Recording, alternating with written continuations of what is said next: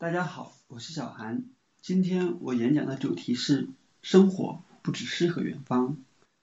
故乡的人向往流落远方，远方的人需要寻回故乡。流浪的人许多，可什么才是远方？回家的人许多，可哪里才是故乡？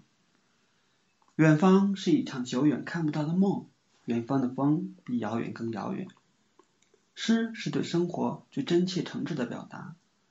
在三千年前的古中国，这块大地上的人们已经开始了“关关雎鸠，在河之洲，窈窕淑女，君子好逑”对爱情的低吟。悠悠鹿鸣，食野之苹，我有嘉宾，鼓瑟吹笙，对友情的歌颂。昔我往矣，杨柳依依；今我来思，雨雪霏霏。在万里之遥的边关，为了故国亲人。用鲜血与生命戍边，征战之余，还是忍不住对故乡和亲人的思念。中国人本就是一个诗意的民族，而诗和远方从来不曾离开过我们的生活。为了理想，离家送别，拼搏，疲倦归来，团聚，接纳，在这数千年传承的大地上，诗和远方本就是中国人绕不开的宿命。世代如落叶，历史就像一棵大树，四季轮回，花开花谢。可对于每一个个体而言，世上本就没有两片完全相同的叶子。每一个人的生命历程都是独一无二的。即使有再多的人、再多的书籍、再多的经验告诉我们生活是什么样的，诗是如何的，远方能否抵达，这些都没有用。我们必须亲身经历、感受、体验过出发的喜悦。在路上，每一天都有未知的惊喜，疲倦后的迷茫彷徨，才慢慢明白，即使是走遍全世界的每一个角落，我们都依然漂泊，才会想到如何回家，寻回心灵的故乡。三年的旅途，我一直在诗和远方中畅游，经历了从一个默默无闻的普通人，到慢慢被成千上万的人关注。特立独行的旅行，被他们当作勇敢追逐梦想的英雄。从一个偶尔写写文字、发发牢骚、为赋新词强说愁的文艺小青年，变成一个少年成名的九零后青年作家，被邀请到全国不同的高校书店做演讲签售，传授所谓的人生经验，被不少知名的媒体采访。播出来的节目，连我自己都觉得是不是在采访另外一个人，羞愧难当。有一天，我突然发现，我依然是大海中飘零的一叶孤舟。诗和远方给我带来了前所未有的荣耀和光环。那个幼时在大山里生活的男孩，渴慕许久，甚至以为终生都不可能属于自己的东西。虽然我还做的不够好，可起码我做到过。可我的心灵却依然找不到长久的安宁。我以为是名气还不够大，我费尽一切心力想写一本超级太阳书，一炮而红。可是后来发现，两年多，我的指尖再淌不出一句满意的文字。我以为是钱还不够多，我尝试了几次去创业，心力交瘁，却发现打心底我不想成为一个纯粹的商人，我也成不了。我以为是路还走得不够远，我不知疲倦的把中国跑了好几遍，却发现哪儿的风景都类似，看到再美的景色也没了兴奋感。连手机拍照都懒得用了，没法写字，没法工作，没法旅行，生活还一切都没了意思。可我依然背负着许多人的期望，他们不时关心我的生活，给我建议，我却只能微微一笑。连我都救不了自己，你们说的我早就尝试过了。我认为自己的路走得够远了，遇见的人。够多了，经历的事情够曲折了。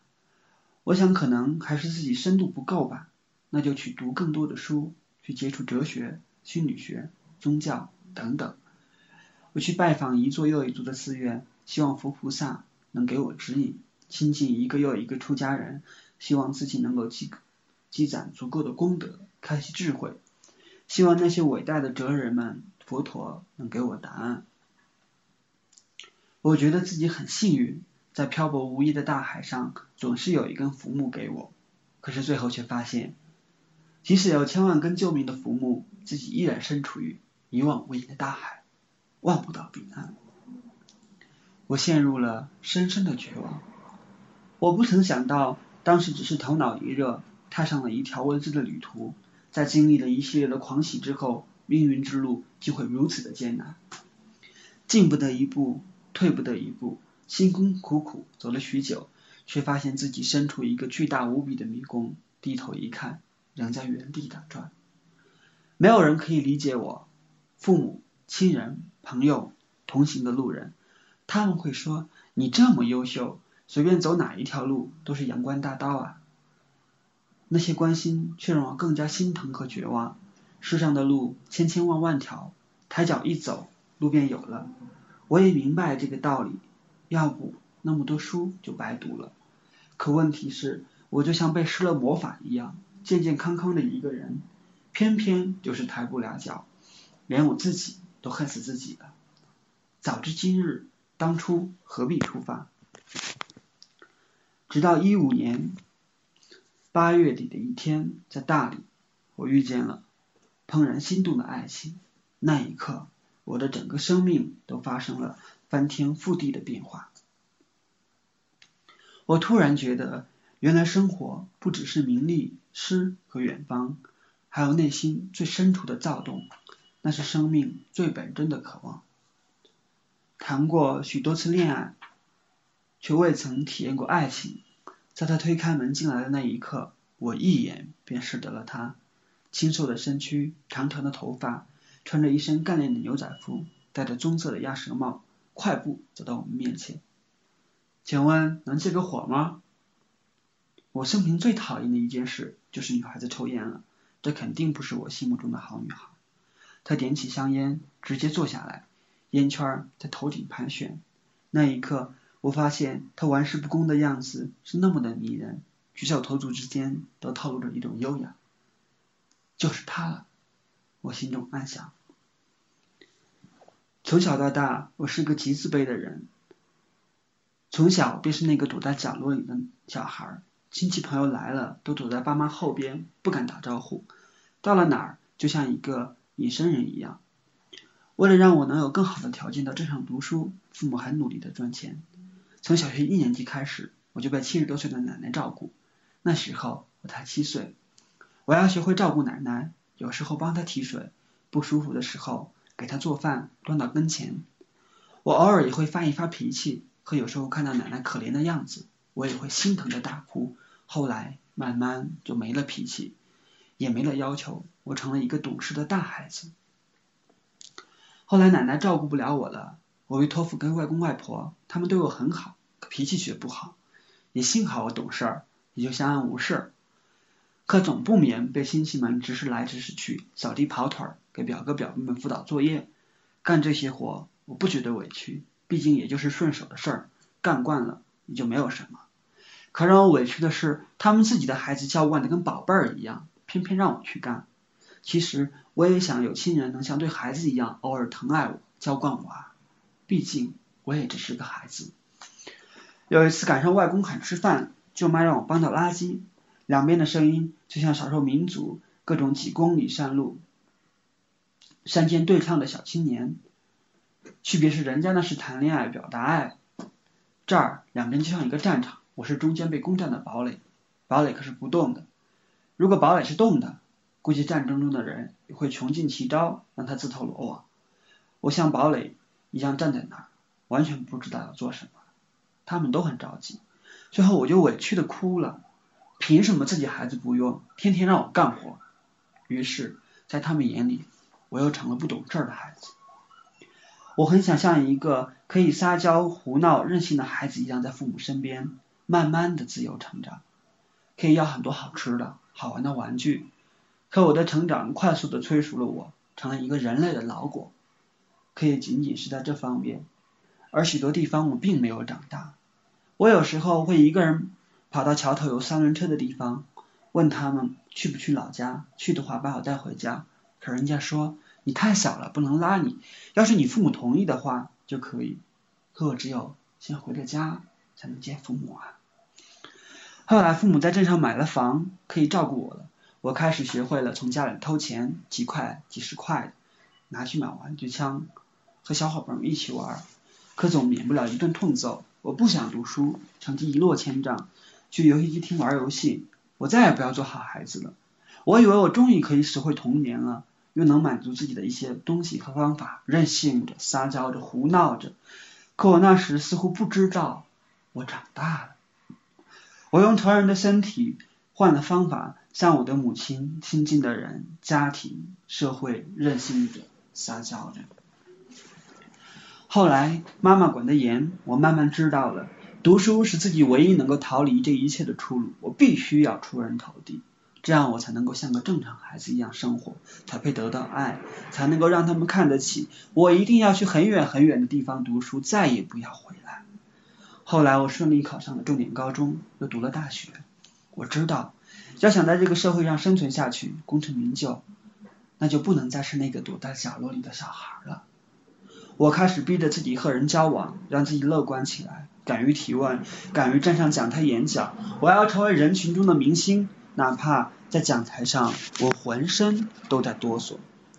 终于，我成了一个众人眼中很优秀的人。毕业以后，到了一家国企，成了父母的骄傲，那是他们最期望的人生。可他们还没来得及开心，我就辞职了，踏上旅途。我想不出理由，直到有一天我明白了，我一直在别人的期望中生活，哪怕再艰难，成功。可那却是我自己的绝路，我要为自己活一次。从小到大，我像一个老人一样活着，从未年轻过，也从未放肆过。我要为自己的人生放肆一把，哪怕是浪迹天涯。后来我果然走了很远的路，还成了一名作家，我成了众人眼中的英雄。可只有我自己知道，那看似强大的躯壳之下，有一颗多么脆弱的心。我不敢去爱。也不敢接受被爱，甚至我不知道什么是爱，如何爱。在那一刻，我决定了，不管怎样，我就是要追她。可过程永远比想象的艰难，就像旅途一样。如果早日知道会如此辛苦，那索性也就安生度日罢了。可以像旅途一样，若没有如此不知畏惧的去经历，又怎么会有内心的富足和收获？刚开始的时候，我们就像在做一个游戏，大家觉得双方都不可能。生活就像过山车一样，片刻不得安生。他想找一个结婚的人，可我呢，只是一个一无所有的背包客。他肯对我保持耐心，唯一的理由可能就是，看看究竟这个人能玩出什么花样来。他是一个瑜伽老师，我慢慢的跟他学瑜伽。很多固执的信念，随着身体的逐渐柔软和健康慢慢融化，童年的创伤和成长的过程中的痛苦经历，慢慢转化成一笔巨大的财富。在路上，我背着一个背包，可以走上千个日日夜夜，坐游一次又一次背包客，走过一座又一座城市，每天都会遇见新鲜的人。可现在，我第一次开始租电瓶车，带他骑遍古城的每一个角落，找一个合适价格、舒服的房子。前几天刚刚又搬家。才发现，才三四个月的时间，家里的东西已经装了满满两三轮车，都还没搬完。我的背包在那个角落是那么的不起眼，我平生第一次那么气喘吁吁的搬那么大的箱子。我很少接触陌生人，每天去菜市场买菜，给他做好吃的。虽然辛苦，但看到他越来越开心，也就觉得很知足。我曾经觉得全世界都容不下我。可现在，这么一个瘦到不到八十斤的弱女子就把我收了。我的梦想从环游世界变成了争取把他养到九十斤，那样以后如果生小孩的话，就更白白胖胖了些。这么看来，好像我成了一个胸无大志的少年。可这有什么关系呢？生活从未像如今一样踏实、幸福、充满归属感。重要的是，那些梦想并未丢掉，只是把那些臆想出来的从头脑中删去，更自然和实际。我梦想成为一个畅销书作家，现在我更有信心了。我捡起搁置两年的笔，记录我们的生活。我们搬到一个新家，有一个中医沈老师经常过来跟我们聊天，帮我们调养身体。慢慢的，我开始了解了那一代人理解的传统文化。